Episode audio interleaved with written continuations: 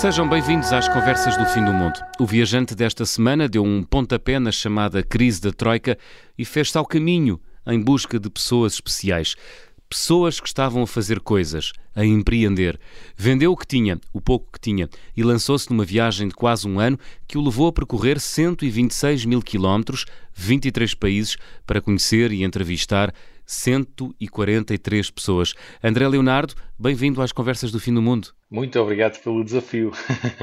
Muito obrigado. André, já passaram alguns anos desde a tua viagem de volta ao mundo. Uhum. Já voltaste a comer atum? Nunca mais comi atum. Nunca, Nunca mais? mais? Nunca mais. Nem, nem se alguém tiver a comer atum assim a menos de 2 metros de mim, eu tenho que, que sair. Não, não consigo mesmo. Queres explicar-nos porque é que deixaste de comer atum, André? Eu, durante a volta ao mundo, viajei com recursos estupidamente baixos, diria, e, e, portanto, uma das coisas que se encontra barata em todo o mundo, que é algo que podemos comprar, se não comermos hoje, comemos amanhã, tem duração, não é? Um, é atum, mas não é assim um lombo de atum como nós comemos nos Açores, assim um bife de atum. É, são mesmo latas de atum e eu tornei-me especialista número um a cozinhar atum. Arroz com atum, massa com atum, batata com atum, sandes de atum, sei lá havia dias que era mesmo só atum com atum. E eu comi, eu comi demasiadas vezes atum, emagreci perto de 10 quilos durante a minha viagem. E não foi assim aquela dieta com nutricionista, não é? Que nós fazemos. Uh, foi à força, mas eu de facto emagreci uh, muitos quilos e desde aí, como disseste, nunca mais comi atum desde que cheguei a Portugal. A causa dessa dieta era nobre. Estavas a fazer uma viagem de volta ao mundo essa viagem, uh, corrijo-me se estou enganado, começou no Nepal em 2071. Como é que isso é possível? A viagem uh, começou, uh, eu comecei por percorrer Portugal de uma ponta à outra, depois ah. fui para a República Checa e fui andando por África e tal. Quando cheguei ao Nepal, hum. eu cheguei ao Nepal no dia 13 de abril, de facto, eu, eu, ia à procura de um hostel para dormir, uma coisa barata, e na altura encontrei o senhor que lá estava na recepção, deu-me lá a chave, eu paguei e tal, e eu disse ao senhor: Olha, estou mesmo cansado, só quero ir dormir. Hum. E o senhor olha para mim assim com um sorriso, e tu, quando olhas para aquele sorriso assim maroto, já sabes que vem ali qualquer coisa que não é, que não é normal, e ele diz-me assim: Ó oh, oh, amigo, olha, eh, hoje eu sei que quer descansar, mas olha que hoje ninguém dorme. Hoje, 13 de Abril, é a passagem de ano. E eu, a passagem de ano? Mas como assim? Então eles, segundo o calendário lá dos nepaleses, entravam em 2071. Hum. Isso eu, eu digo muitas vezes aos meus amigos que, estão, que gostam de falar do futuro e o que é que será e as novas tendências, e digo sempre, olha, eu que já tive em 2071, posso te dizer que o futuro é uma coisa um bocado esquisita.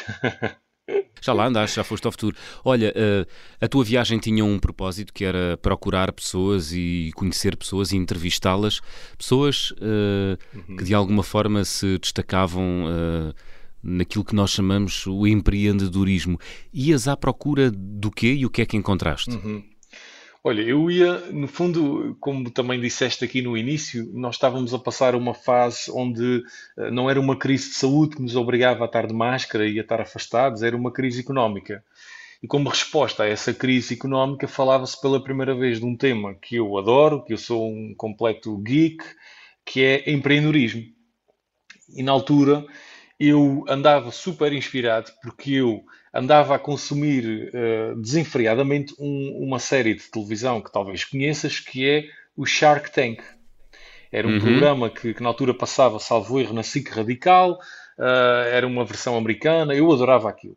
E, portanto, eu, eu, dei por mim, no meio de uma, de uma crise tremenda, eu estava super inspirado. E comecei a pensar, mas porquê que eu estou super inspirado e se calhar grande parte das pessoas não está, não é? e, e dei por mim a conclusão que eu cheguei foi eu não estou a consumir malta engravatada que nas notícias nos diz coisas como Uh, uh, nesta fase que, o país está a passar, nós temos que, de alguma forma, quiçá, uh, aumentar aqui dois pontos percentuais para que no futuro o país possa. Pá, não era isto, eu não estava a consumir palavras bonitas, mas vazias de um hum. conteúdo para mim. Aquilo que os brasileiros chamam conversa para boi dormir, não é? conversa para boi dormir, exatamente. Eu estava a consumir malta prática, hum. que fazia coisas, que, que, que, levantava o rabo do sofá e que vendia bolos de chocolate. E eu estava em casa sentado e pensava assim: caramba, eu não faço aquele bolo de chocolate que está ali, mas a minha mãe faz uma tarte de maçã que toda a gente adora. Isto eu estou a ver o que é, isto, isto eu sei. E então eu apercebi-me que o que me inspirava é, não eram palavras bonitas e vazias de conteúdo, eram sim pessoas que faziam acontecer. Então na altura tive uma ideia muito simples que foi Opa, e se eu vendesse as coisas que tenho, e como também disseste, eu não tinha uhum. praticamente nada, se eu tentasse arranjar uns patrocínios, e falei com perto de 97 empresas, um, e se eu fosse dar uma volta ao mundo a entrevistar pessoas que fazem acontecer, que são empreendedoras, mas não, não é o empreendedor no sentido de criar negócios, porque empreendedorismo não é só isso. É alguém que faz acontecer, é alguém que tem um objetivo, vai à luta e concretiza. E tu podes ser empreendedor criando um negócio, é uma forma, mas tu podes também ser empreendedor uh, na tua vida, com projetos pessoais, com projetos que fazem o bem ao outro, ou até podes ser empreendedor trabalhando para outros. Muito bem. Vamos à viagem às pessoas uh, que conheceste. Ias à procura eh, de empreendedores, mas uh, isso é, é, muito vasto, não é?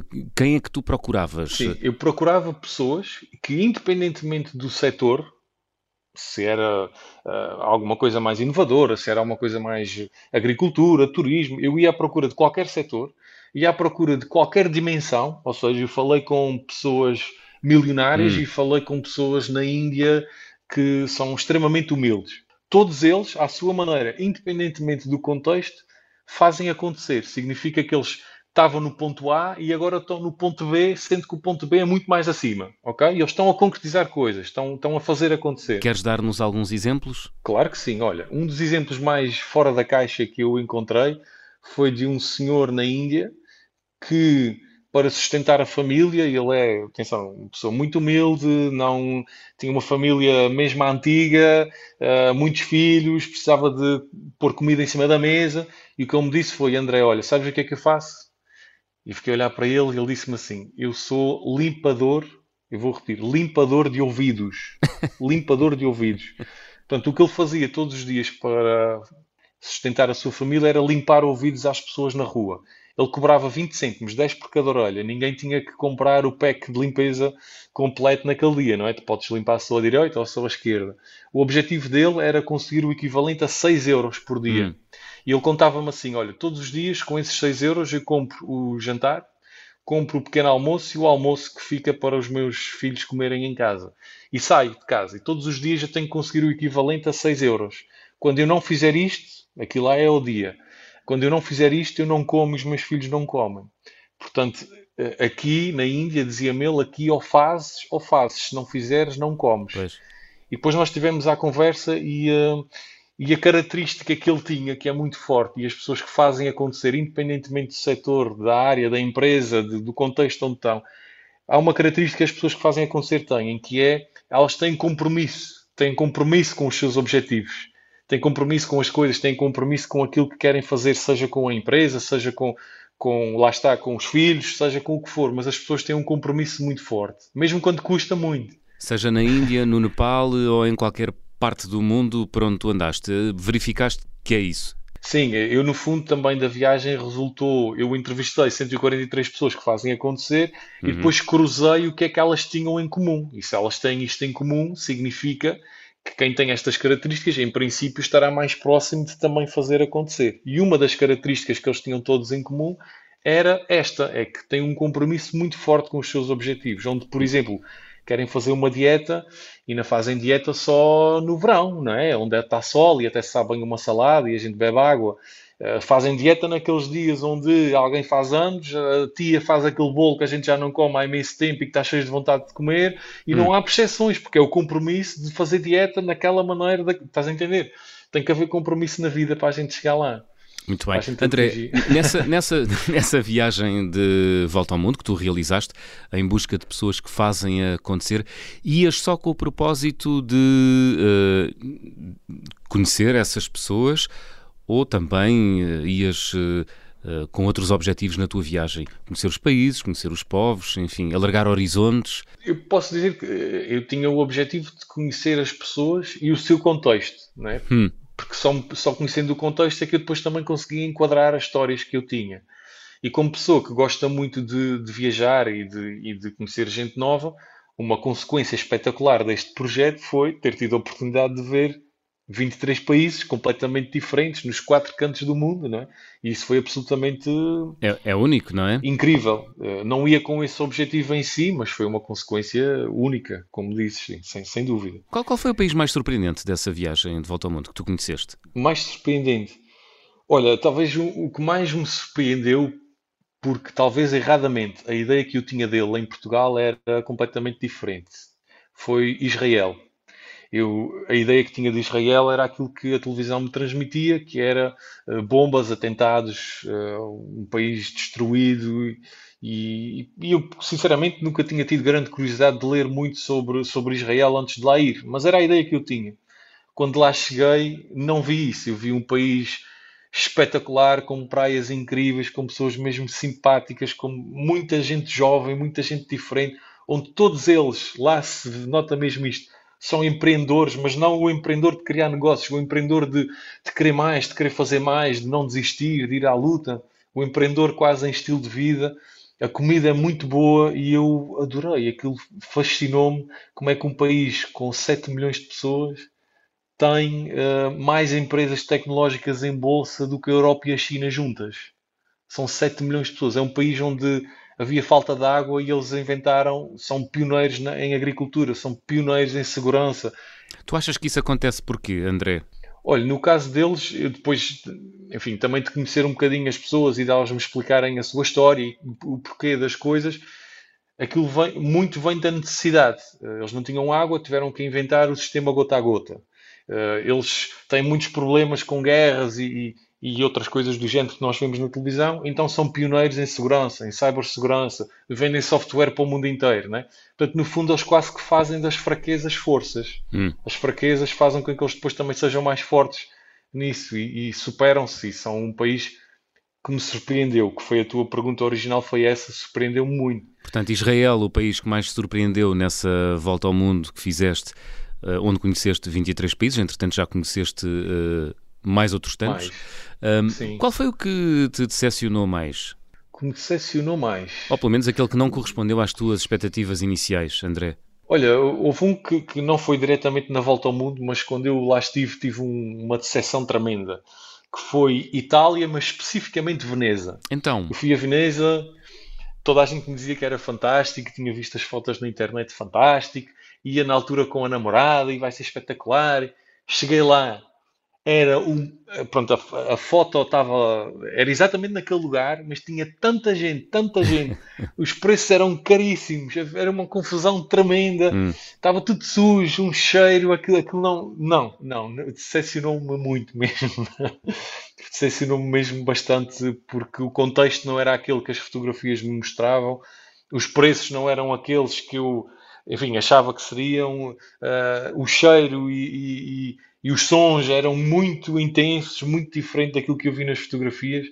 Eh, já falei com muitos amigos que foram lá e que tiveram uma experiência completamente diferente. Eu talvez tenha tido azar, mas uhum. foi de facto o que me decepcionou mais. Veneza também é uma cidade uh, filha, entre aspas, do empreendedorismo, não é? É uma, é uma cidade artificial, criada sobre, sobre um antigo Pantanal, não é? Um antigo Mangal, Pantanal, não é? As zonas lamacentas. É, é, é também testemunha do, do, do, do, espírito empreendedor do ser humano, não é, André? É, mas eu, eu, eu quando fui lá, eu só pensava para mim, poça, prefiro mil vezes Aveiro. Mil vezes. que é mesmo aqui, é nosso, eu prefiro mil vezes Aveiro. Nunca mais volto a Veneza. Muito bem. Foi o que eu pensei. Bom, essa viagem de volta ao mundo que tu realizaste em 2015, dessa viagem resultou um livro. Um, foi a viagem mais importante que tu realizaste até hoje, obviamente, uh, e que mudou certamente a tua vida. O que é que mudou dentro de ti depois dessa viagem? Que certezas confirmaste? Dúvidas desfizeste? Uhum. O que é que muda num jovem com 20 e poucos anos depois de andar por aí pelo mundo de mochila às costas, André? Olha. De facto, é assim, e, e, estamos aqui num programa a falar, se calhar, com viajantes, não é? E, e, as pessoas sabem que nós, qualquer viagem que nós façamos, nós nunca chegamos iguais. Uh, porque aprendemos sempre alguma coisa, vemos sempre alguma coisa. Hum. Eu diria que na minha. Não te inibas, conta tudo. Não te inibas, conta tudo. eu na minha viagem acho que houve duas coisas essencialmente que mudaram. Eu já era uma pessoa muito otimista e achava que conseguia e achava que quem mete na cabeça com esforço e com dedicação chega lá e que independentemente da situação em que tu estás é possível tu dares a volta. Depois de fazer uma viagem, a falar com 143 pessoas, contextos muito diferentes, eu vi tudo o que te possa passar pela cabeça. Eu hoje tenho a certeza, tenho a convicção plena de que qualquer um de nós, se meter uma coisa na cabeça, com muito trabalho e muita dedicação, pode lá chegar. Hum. E isso eu retirei da viagem. Outra coisa que a viagem também me deu, e repara que eu era um miúdo que tinha nascido nos Açores, estudava em Lisboa, no Isqueté, tinha uma namorada na altura no Porto e tinha ido a duas queimas das fitas a Coimbra onde, fazendo aqui um parênteses, nas queimas das fitas em Coimbra se vê muita coisa do mundo, não é? Mas eu nunca tinha visto o mundo, eu nunca tinha visto nada. Uh, e, portanto, estar em 23 países em culturas tão diferentes, a gente aprende muito e, sobretudo, eu acho que hoje, olhando para trás, aprendi a relativizar um bocadinho as coisas, mas também a, a perceber que a minha maneira de ver o mundo não é necessariamente a correta. Uh, eu nasci em Portugal, temos aqui um conjunto de crenças, um conjunto de formas de ver o mundo. Se calhar no Quênia as tribos têm outra maneira de ver o mundo e eles não estão necessariamente errados. A gente, quando viaja, também percebe que, que a nossa verdade é só a nossa verdade, não é a verdade do mundo, é só a nossa. Como dizia o Ortega y Gasset, é o, o homem e as suas circunstâncias, não é? É, nem mais, é isso mesmo. Olha, dizias há pouco que, que viste coisas surpreendentes. Uh, queres partilhar aí uh, uma ou duas connosco dessa viagem de volta ao mundo? Sim, eh, quer dizer, olha, desde não um tacanhos, homem que... André, não tacanhos. Não, não, não, desde um homem que limpa ouvidos na rua em Delhi, que para mim é uma coisa absolutamente impensável, que eu Já. te contei a história há pouco, uhum. desde uh, no Japão uh, entrar num, num café para gatos, que hoje em dia eu acho que já existe na Europa, já se viu qualquer coisa em Londres, acho eu, mas quer dizer, eu, eu, eu entrei num café, pediram-me para me descalçar, eu que calço 45, dá-me uns chinelos, deviam ser para aí o 37.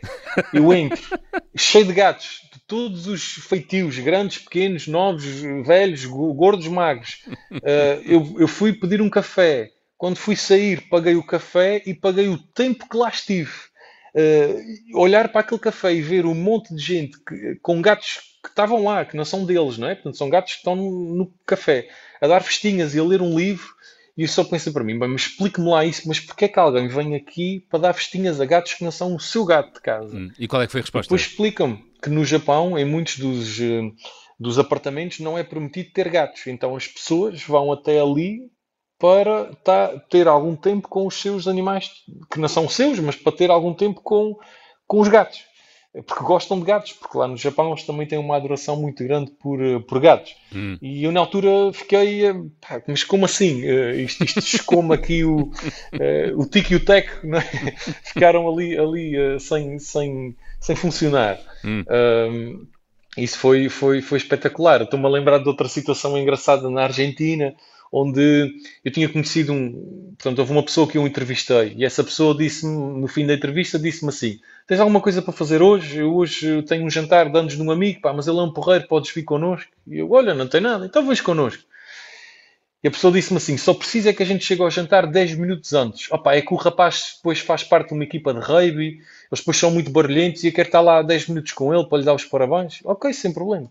Chegámos ao restaurante 10 minutos antes, lá cumprimentei o rapaz, e o rapaz, eles lá na Argentina cumprimentam-se com, com dois beijos, os homens. Hum.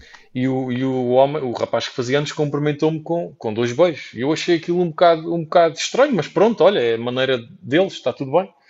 Pá, passa um bocadinho, entram para aí, sei lá, 20, 25 rapazes enormes do rugby, com dois metros gigantes, ok? Entram para lá dentro a dar os parabéns ao rapaz que fazia anos e começa, uh, começam a cumprimentar-me de beijo. Mas hum. estás a ver o que é? 20 e tal homens enormes a cumprimentar-me de beijo e eu, opá, o que é que está aqui a parar? E lá está, é, é, é, está, está certo, está errado, opá, é a maneira deles. Muito bem, olha, estamos aqui já a caminhar para o final da primeira parte, vamos abrir o álbum de viagem.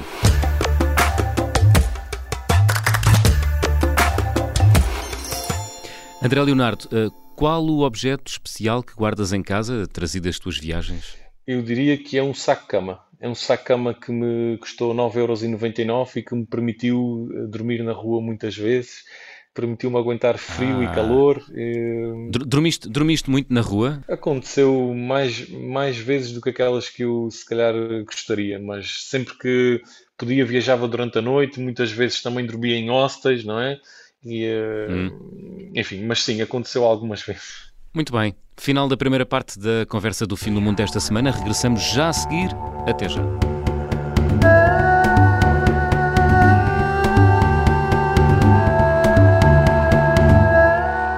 Segunda parte das conversas do fim do mundo, esta semana com André Leonardo. O André realizou uma viagem de volta ao mundo com o propósito de procurar pessoas que estavam a empreender dentro dos seus limites e capacidades. Foi sobre essa viagem que falámos na primeira parte. André, a viagem que realizaste, ou na viagem que realizaste e nos estudos que tens feito sobre o assunto empreendedorismo, conseguiste encontrar resposta para a seguinte pergunta: qual é a faísca que faz brotar dentro de alguém o espírito empreendedor?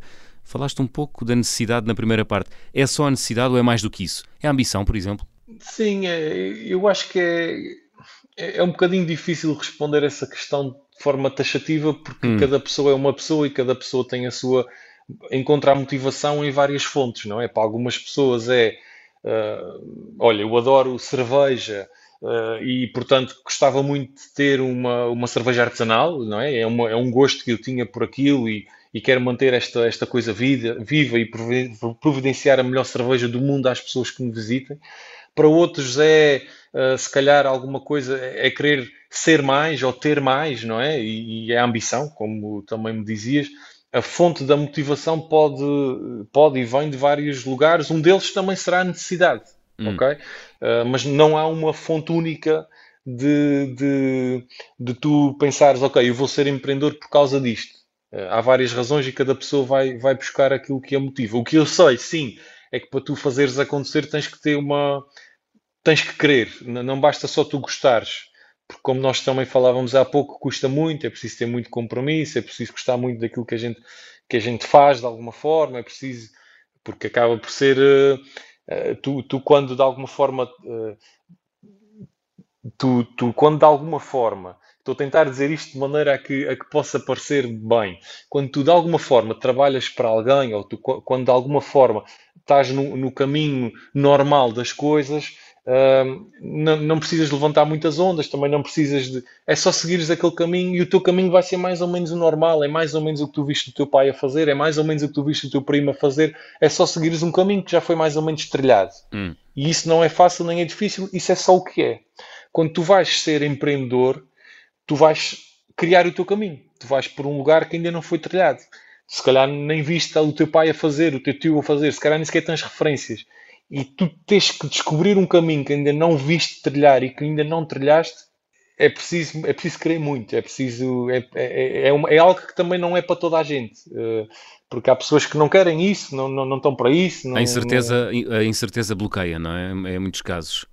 Sim, a incerteza, o, o medo, medo é? a necessidade de segurança, muitas hum. vezes, uh, bloqueia, bloqueia muita gente, se bem que, como eu costumo dizer e como nós que viajamos, não é? Eh, não há nada, a gente não, não, não, não, não deixa de ir porque tem medo, a gente prepara-se e gere-se para ir apesar de ter medo. É? Claro. Quando, quando, quando, partiste para, para a viagem de volta ao medo, eh, de volta ao mundo, ias com medo? Claro, então, como, eu te, como eu te dizia, não, eu era dos Açores, não é? As minhas referências era isto, não tinha ninguém na minha família que já tivesse feito uma viagem, todas as pessoas à minha volta me diziam que eu era completamente chanfrado, porque quem é que, quem é que vai fazer uma volta ao mundo a entrevistar empreendedores? Isto, isto não cabe na cabeça de ninguém, nunca vi ninguém a fazer isto, né? Uhum. Todos eles me diziam que eu era completamente maluco, não, não, que não ia conseguir, que não ia dar certo. Quem era eu que nunca tinha viajado, nunca tinha não é? Porque é que eu agora ia fazer uma volta ao mundo, quer dizer, é. para a África, para a Índia, ia ser assaltado, ia-me acontecer isto, ia ficar doente, ia para países que não têm hospitais como deve ser. Acho que todos nós já ouvimos essas coisas. Claro. A gente simplesmente prepara-se e vai apesar de ter medo, não é? E não deixa é que o medo nos, nos sirva de barreira e nos empurre para trás. É? é? ir com tudo, não é? Olha, eh, das viagens todas que já fizeste pelo mundo, já conheces pelo menos eh, cerca de 50 países, dirias que há há países ou há povos, eh, se calhar mais por aqui, Há povos que são mais eh, empreendedores do que outros? Eu acho que todos são, eh, de alguma forma, empreendedores. Agora, nós. nós isso é, isso é a resposta na... politicamente correta? Não, não, não. Eu, eu, já, eu já, vou chegar onde, onde, eu acho que tu também querias que eu chegasse. Uh, há os povos que são mais desconfortáveis, que estão numa situação mais desconfortável, entre, entre parentes, mais pobre, são obrigados a ser empreendedores, porque ali não há suporte. Eles não têm rendimentos de inserção social, eles não têm grandes empresas para lhes dar emprego, eles têm eles têm que se fazer à vida, porque se não fizerem, não comem. Hum. E, e, ali, nesses países chamados de terceiro mundo, todos eles são empreendedores, não por opção, mas por obrigação. Ok? Portanto, esses países são naturalmente empreendedores porque têm que ser. Eles têm que fazer isso para sobreviver. Hum. Quando já estamos num. num isso, é, isso, num, é, num... isso é, André, desculpa, isso é uh, empreendedorismo ou é espírito de sobrevivência? é, é, uma coisa não é só uma ou outra, ela pode ser as duas coisas. Eles, hum. eles têm o espírito de sobrevivência, é em tal necessidade e por isso têm que ser empreendedores. Ok? Ok. Uh, se já estamos a falar na, na Europa, no, nos Estados Unidos, no Canadá, uh, onde, onde, felizmente já temos um nível de vida diferente, onde as coisas funcionam de uma maneira diferente, nós já, já tipicamente já somos empreendedores por opção. Ok? E aqui depois, depois, depois começam a haver diferenças, que é em Israel ou nos Estados Unidos, é? se, se tu tens um tio que uma vez até criou uma empresa e ficou milionário, pá, tu, tu pensas, pá, peraí, se o meu tio conseguiu, eu também consigo fazer. E, e, e, lá nos Estados Unidos, por exemplo, eles veem o tio que é milionário como, é pá, o meu tio é espetacular porque ele conseguiu ser milionário. Aqui em Portugal, a gente quase que tem vergonha, eu não tenho, mas se tivesse um tio que, que era milionário, quase tinha vergonha de dizer às pessoas porque, porque ainda iam falar mal de mim, porque aqui em Portugal muitas vezes o, o ter sucesso é uma coisa que não é boa, é uma uhum. coisa que não é vista com, com bons olhos. Muito bem. Uh, nessa viagem de volta ao mundo, uh, percorreste imensos uh, quilómetros, já disse no início do programa, 126 mil quilómetros, 23 países, entrevistaste 143 pessoas.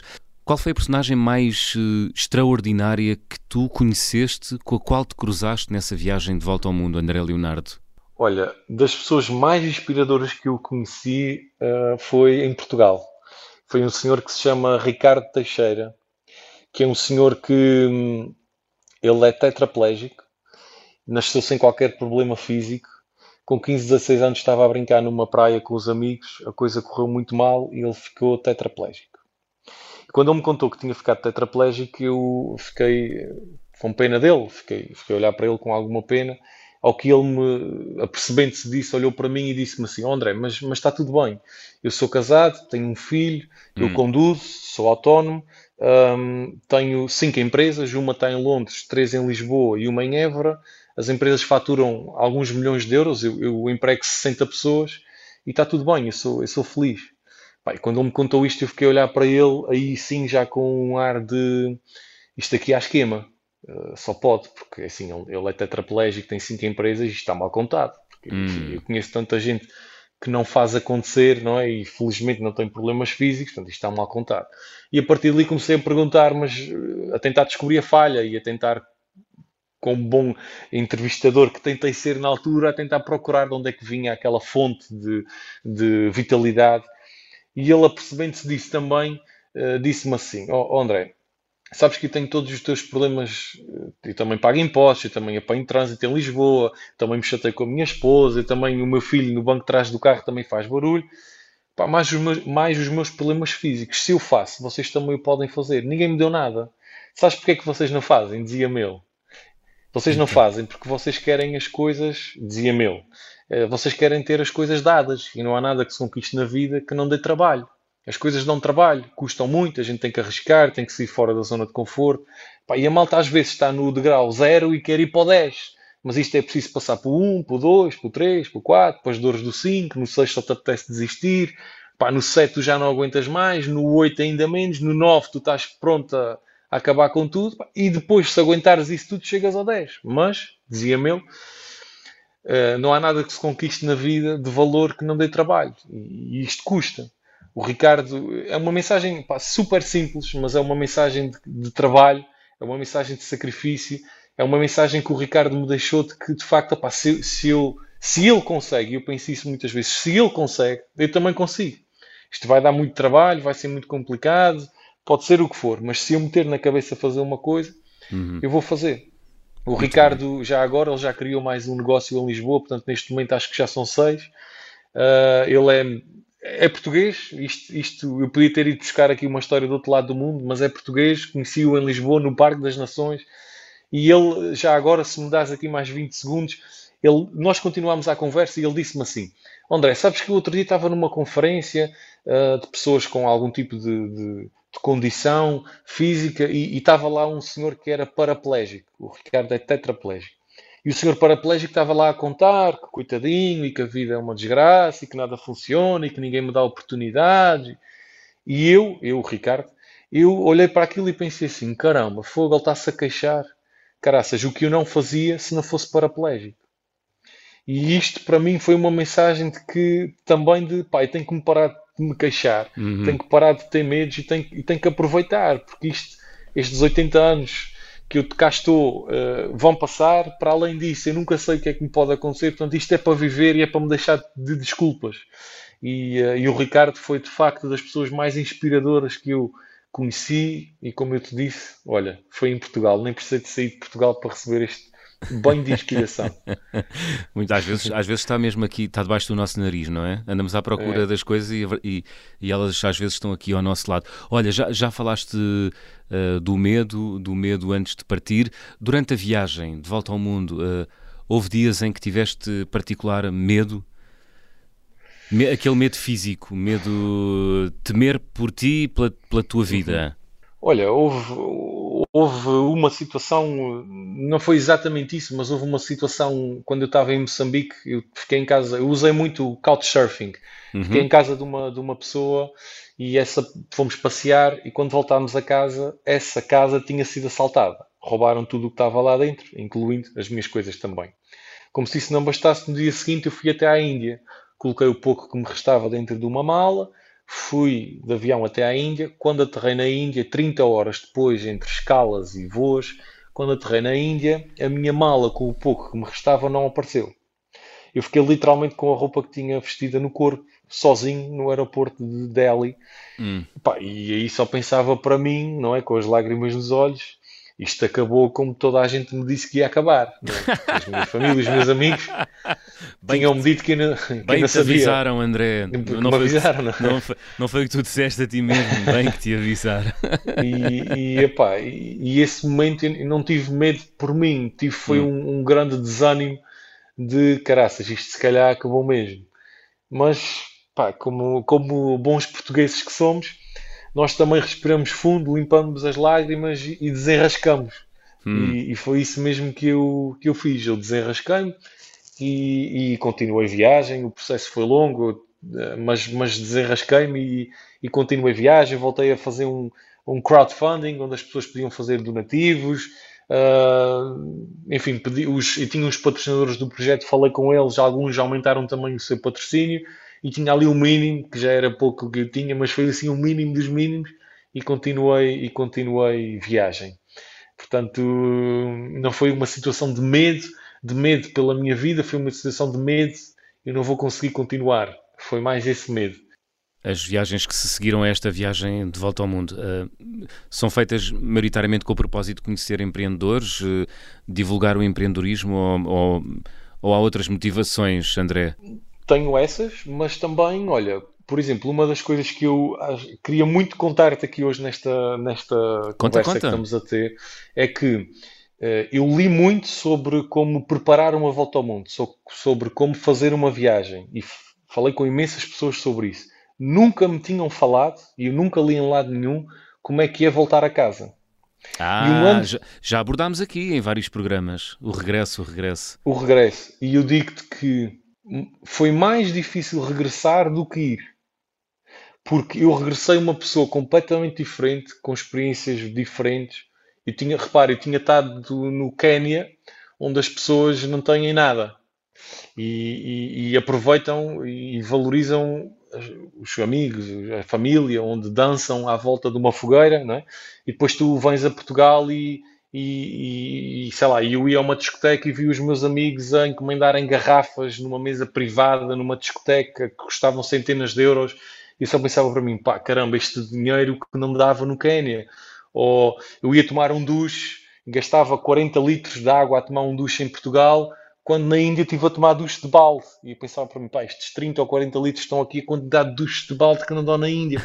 Eu, eu, eu sentia-me incompreendido. Mas, mas, mas, não tomas mas banho de tinha... balde agora, pois não? Não, agora não. Agora já, já me normalizei. Mas, mas é mesmo isso. Hum. Aqui, aqui é um bocadinho a brincar, mas é isso. É que nós, quando regressamos de uma viagem, precisamos de um tempo para nos readaptar ao nosso mundo. Hum. Porque nós chegamos de maneira diferente. Eu, pelo menos, falo por mim, eu, eu vim de completamente diferente. Eu já tive aqui viajantes que uh, viajaram durante longos meses, depois, por exemplo, quando regressaram vindos uh, do Médio Oriente, um, foi difícil para eles abandonar, por exemplo, o ritual de comer no chão. No teu caso, uh, houve rituais, houve rituais que transportaste dessa viagem de volta ao mundo para o teu cotidiano aqui em Portugal? Epá, eu trouxe um hábito que se calhar vais achar que é estranho, mas não, é não, conta. É, e também mais uma vez é por uma razão muito simbólica. Eu quando fui uh, na minha viagem ia ficando em hostas e tal, e em lugares, e de vez em quando perdia uma meia. E então, ao fim de alguns meses, eu já tinha meias diferentes. Ok? E eu vestia meias diferentes, uma cinzenta, uma, uma branca, e pronto, porque fui perdendo e não as punha fora. E, e, é? e, e, então agora, e aquilo para mim foi, é mais ou menos como o saco de cama que te contava há pouco. É um sinal de desconforto, mas que o desconforto também te leva a coisas boas. Hum. Então hoje em dia, quando são situações em, em que eu estou com alguma, é um dia importante, onde vou lançar um livro, onde vou, onde abri o meu hostel agora há pouco tempo, quando são dias assim simbólicos, eu que geralmente calço sempre uma meia diferente da outra que é Olha. é para me, me relembrar que o desconforto leva-me a, coisa, leva a coisas boas. Isso é engraçado, muito engraçado. E, e, tem funcionado? Tem sido um e bom talismã? Tem sido, tem sido, sim senhor. muito bem, André Leonardo, estamos a chegar ao final do nosso programa, vamos fazer check-out. Olha, vou pedir-te para completares aqui meia dúzia de frases, uh, são comuns a todos os viajantes, na minha mala vai sempre? Na minha mala vai sempre o meu telemóvel. Mais para poder contactar com os meus e para descansá-los de que eu estou bem. Não é para andar no Instagram hum. nem nada disso, que isso por acaso não é mesmo a minha onda, mas para os meus estarem descansados, porque eu sei que eles se preocupam muito comigo e para eles estarem eh, também com o coração calmo. Muito bem. A viagem com mais peripécias que realizei até hoje, qual foi, André? Foi à Índia, sem dúvida alguma sem dúvida, porque aconteceu-me de tudo, desde chegar e a bagagem não estar, como te contei há pouco, a comida era diferente, ir à casa de banho era diferente, dormir era diferente, tudo era diferente, o cheiro era diferente, era tudo diferente, o trânsito diferente. As vacas, ao contrário dos Açores, não estão assim em pastos verdejantes, estão no meio da estrada, são sagradas, a vaca passa, nós paramos e, e é tudo diferente, é um mundo diferente. É um choque, não é? É um choque, é um choque total. O carimbo de passaporte mais difícil de obter? Olha, o mais difícil de obter foi um que eu não obtive. Então? Que foi na Palestina. Ah, queria, querias ir à Palestina e não conseguiste ir. não, eu consegui ir. Só que o que é que aconteceu? Eu estava em Israel, meti-me num autocarro, fui até Ramallah. Por alguma razão, eles lá de Israel disseram-me assim: olha, se você for à Palestina e voltar, você pode fazer isso, mas quando for sair de avião, você vai ser interrogado, vai ser interrogado, etc, ai, etc. Ai, ai. Então, nós quando fomos, eu fui com mais dois, eh, dois pessoas que conheci, dois australianos, e nós implorámos à pessoa lá da Palestina, lá dos passaportes, para não nos carimbar o passaporte. Hum. E ele não nos carimbou, fez-nos o favor, não nos carimbou, e não tivemos problema nenhum em ir a Ramallah, em voltar para Israel e depois a sair do avião de Israel, porque o nosso carimbo da Palestina não chegou. Mas eu tenho fotografias para demonstrar que tive em Ramallah, não há dúvida. Olha, a recordação de viagem mais cara, qual foi? Recordação de viagem mais cara. Olha, foi, foi quando eu fui assaltado em Moçambique, tive que voltar a recomprar tudo como tinha sido roubado, e estamos a falar de material para poder fazer as entrevistas, as GoPros, uh, um tablet, portanto tive que comprar ali uma série de material eletrónico que me foi roubado, mas que de facto sem ele eu não podia continuar a viagem, portanto foi assim a recordação mais cara hum. que eu trouxe foi material eletrónico. A refeição mais estranha? A refeição mais estranha aconteceu no Japão E o que é que foi? Perguntas-me tu e eu vou-te dizer não sei. Por isso é que aquilo era estranho. mas, mas o que é que pediste? Ou, ou eu... o, que é, o, que é que, o que é que te ofereceram? Eu entrei numa, numa, num género de uma tasca, as pessoas japonesas não falavam inglês, muito menos português, o menu estava todo em inglês, eh, em japonês, escrito num, num quadro a giz, eu apontei para um à sorte e disse, olha, pode ser este. e veio assim uma, uma, um género de uma sopa com uma coisa que não era galinha lá dentro, mas era seguramente carne. Depois tinha também um género de uma massa com uns pontos pretos. E não sei o que é que eu comi. Era estranho, não era muito saboroso. E portanto foi a refeição mais esquisita que eu comi foi essa. Olha, para fechar, gostava de viajar com com quem tu gostavas de viajar, André? Eu gostava muito de, de, viajar com a minha esposa e com o meu bebê que vai nascer daqui a um mês e meio. Gostava ah. muito que ele se ah. tornasse assim um super viajante e que a gente possa viver muitas coisas juntos. Muito bem. Por isso, muito fora. Muito bem, muito bem. Então, olha, felicidades, André. Agora sim, estamos a, agora sim estamos a chegar ao final do programa. Que música trazes aí na bagagem para fechar a conversa do fim do mundo, André? Olha, a música que eu trago é uma música que me diz muito, que me, que, que me mantém fiel a mim próprio que é a música Nasce Selvagem dos Resistência. Muito. É uma música muito especial e espero que as pessoas gostem. Muito bem, muito bem. Nasce Selvagem dos Resistência, a fechar a conversa do fim do mundo desta semana. André, foi um gosto, muito obrigado. Muito obrigado pelo desafio, muito obrigado.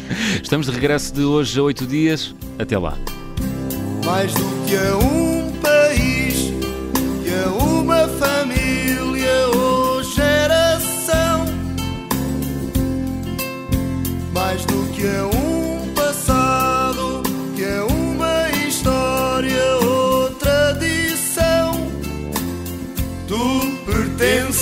a ti. Não és de ninguém, mais do